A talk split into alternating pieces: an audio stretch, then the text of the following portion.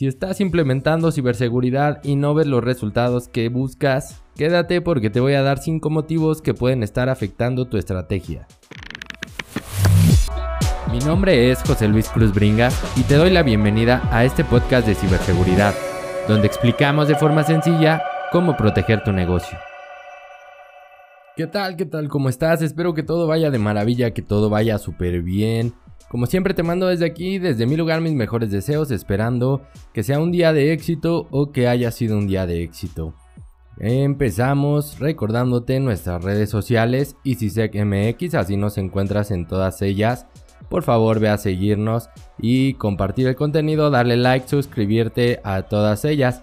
Si este podcast te gusta, por favor, déjale una calificación, déjale estrellitas, déjale like, déjale lo que sea, depende de la plataforma en que nos escuches. También nos puedes ir a leer a nuestro blog blog.easysec.com.mx donde estamos semana a semana escribiendo artículos diferentes que estoy seguro te pueden ayudar a comprender este mundo de la ciberseguridad. También puedes enviarnos un correo a contacto donde estaremos respondiéndote a la brevedad. Ahí agradezco principalmente, quiero aprovechar a todas las personas que nos han escrito con sus dudas, con sus comentarios. Gracias a todos ustedes por hacer esto realidad. Puedes seguirme en mis redes personales José Cruz Bringas, así me encuentras en LinkedIn y en Twitter. Vamos a seguirnos más de cerca, vamos a estar en contacto más de cerca. Y bueno, como ya escuchaste en la introducción, vamos a hablar sobre algunos puntos que son importantes cuando no funciona lo que estás implementando en ciberseguridad. Y aquí es cuando empezamos a frustrarnos porque vemos, hacemos cosas, implementamos productos, implementamos políticas, procesos, procedimientos y realmente no vemos un cambio. Las personas siguen realizando actividades que no deberían de hacer, seguimos viendo cosas que no deberían de existir supuestamente después de implementar ciertos controles, ciertas políticas y eso es el motivo principal por el que estamos aquí, porque he estado trabajando con algunas organizaciones que nos dicen que no pueden, que no saben ya cómo hacer para que los usuarios comprendan, para que las personas entiendan el por qué se implementan políticas, por qué se implementan controles y eso nos llevó al día de hoy. Quisiera comenzar con un punto que es muy importante yo creo que es de los más importantes en materia de ciberseguridad porque no funciona al 100% o no se da como debería de darse y es que los directivos, los dueños del negocio no ven o no tienen la conciencia, no están comprometidos con la seguridad. Quieren implementarla pero para sus trabajadores y ellos quedar excluidos y esto es muy común, es muy normal. Por ejemplo, ya habrás escuchado en algunos otros episodios que he comentado algunas experiencias donde los directores no querían que les bloqueáramos cierta actividad, no querían tener ningún rastreo de lo que hacían, no querían tener filtros, tenían una Mac, una computadora Mac y no querían que se les implementara algún software anti-malware porque decían que ahí no tenían virus. Aquí, pues bueno, este tema puede volverse un poco controversial, pero es muy común. Quiero que sepas que no estás solo. Esto sucede y sucede bastante en las organizaciones. Muchos directivos no quieren tener controles, no están comprometidos y eso genera un problema. Te voy a decir por qué porque sus subordinados, la gente que trabaja para ellos, la gente que está alrededor, los trabajadores normales, ven que ellos pueden hacer lo que quieran y comienzan también a querer hacerlo. Comienzan con problemas ya que dicen, ¿por qué a él sí y por qué a mí no? Aquí es cuando se vuelve un problema para los administradores, para las personas que están gestionando o implementando la seguridad porque tenemos que explicarles de forma cordial el por qué al director no se le va a aplicar o por qué al dueño no se le van a aplicar ciertos controles.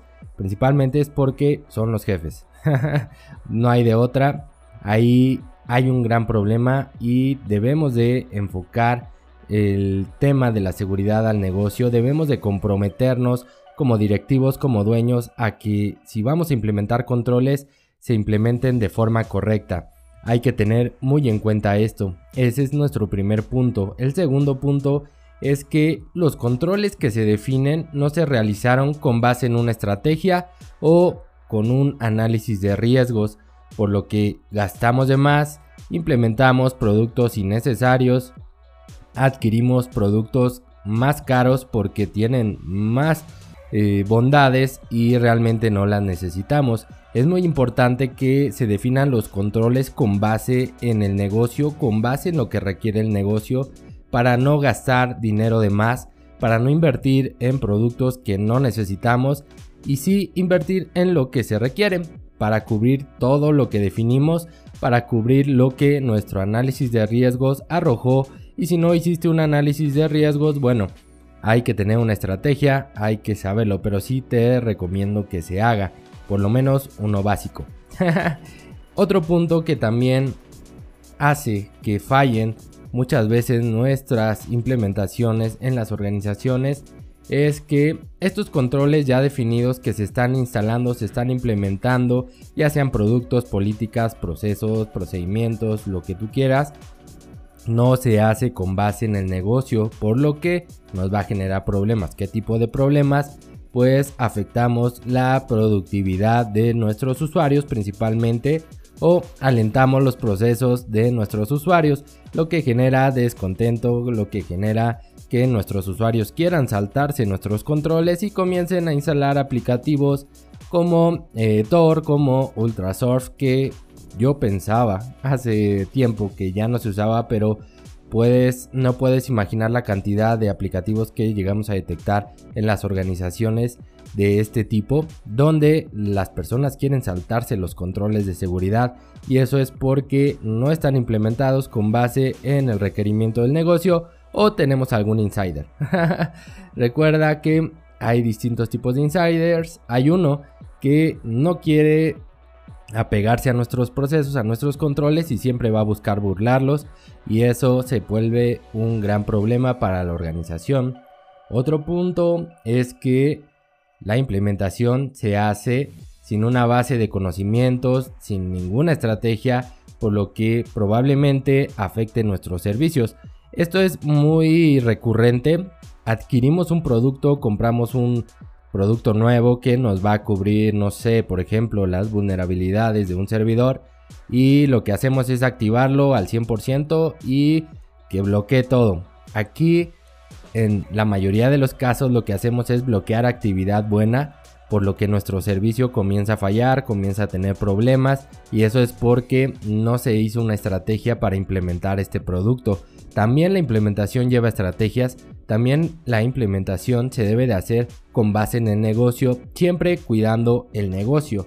Es muy importante que lo tomes en cuenta cuando vayan a implementar un producto en tu empresa, que generen una estrategia, que te informen de la estrategia para que sepas lo que puede y lo que no puede suceder y actuar de forma correcta ante una contingencia.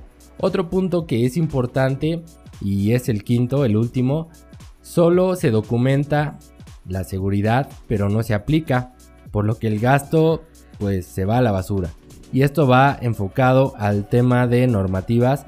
Hay muchas organizaciones que crean sus políticas, crean sus procedimientos, crean todo muy bonito apegado a normas, apegado a alguna estándar, algún framework y la verdad es que no se aplica, solo está en papel y cada quien hace lo que le da la gana y eso repercute mucho en la seguridad porque no se implementa como se pensaba o no funciona como se pensaba y este es uno de los motivos también que suelen suceder mucho. Hay que recordar que si lo vamos a implementar, lo vamos a respetar. Si vamos a generar políticas, la vamos a respetar. Por ejemplo, una política de contraseñas, si tú creas una donde digas que debe de tener ciertos caracteres, debe de ser de tal o cual forma, tienes que asegurarte que se respete esa política y que se aplique. porque si no, de nada te sirve y pues solo estás tirando tiempo y dinero a la basura.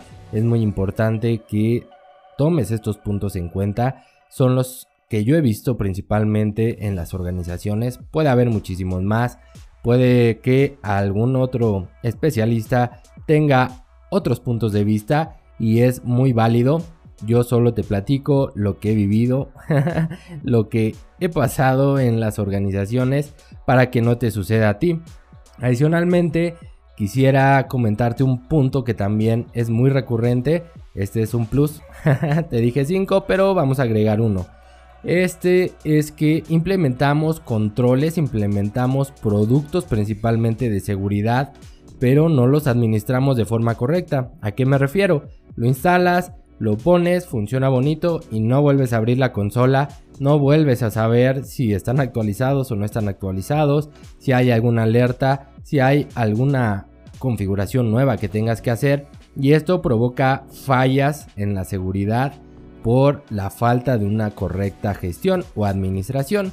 Es muy común encontrar casos que se infectaron algunos dispositivos con malware, con ransomware, con el malware que tú quieras. Y esto, cuando realizas un análisis ya a profundidad de lo que está sucediendo, te das cuenta que en primera el anti-malware estaba desactualizado, ni siquiera estaba reportando una consola, o no tenían anti-malware siendo que tienen un anti-malware corporativo y bueno aquí ya se vienen más cosas como no estaba actualizado, no tenía el control IPS, no tenía un IDS, no tenía nada, aunque la empresa lo compró. Y es por eso, por una mala gestión, por una mala administración. Recuerda que un producto de seguridad o todo lo que conlleve también debe de administrarse, debe de entrar en el proceso de mejora continua. Debes de validar que esté trabajando, debes de validar que esté funcionando como tú quieres, como tú lo definiste. Y una vez que lo hagas, seguir con este proceso para que se vuelva mejora continua. De igual forma para nuestras políticas, debemos de estar validando constantemente que funcionan y si no funcionan, hay que revisar el por qué, hay que volver a hacer un análisis y cambiarla, mejorarla, y, o modificarla en cuanto a lo que se requiere o se detectó que estaba mal. Aquí es donde viene todo el proceso de mejora continua del que tanto hemos escuchado.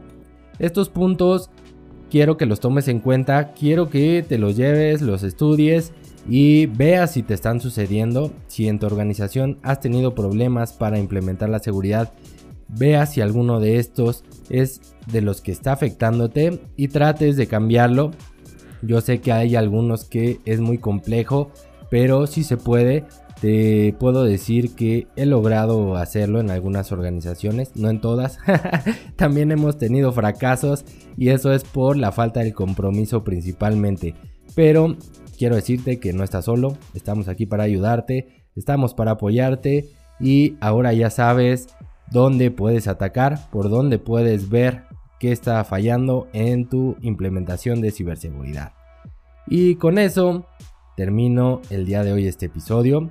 Quiero recordarte nuestras redes sociales nuevamente y si sé que MX nos encuentras en todas ellas, ve a seguirnos por favor, califica este podcast, déjanos tus comentarios, envíanos un correo a contacto visita nuestro blog blog.easysec.com.mx, suscríbete a nuestro newsletter Ahí encuentras un botoncito para suscribirte para que recibas las actualizaciones semana a semana.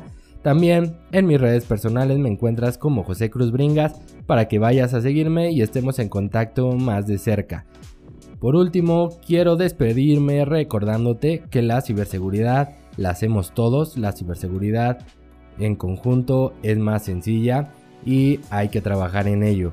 Te recuerdo que la siguiente semana tenemos una cita nuevamente para hablar sobre ciberseguridad. Nos vemos la próxima.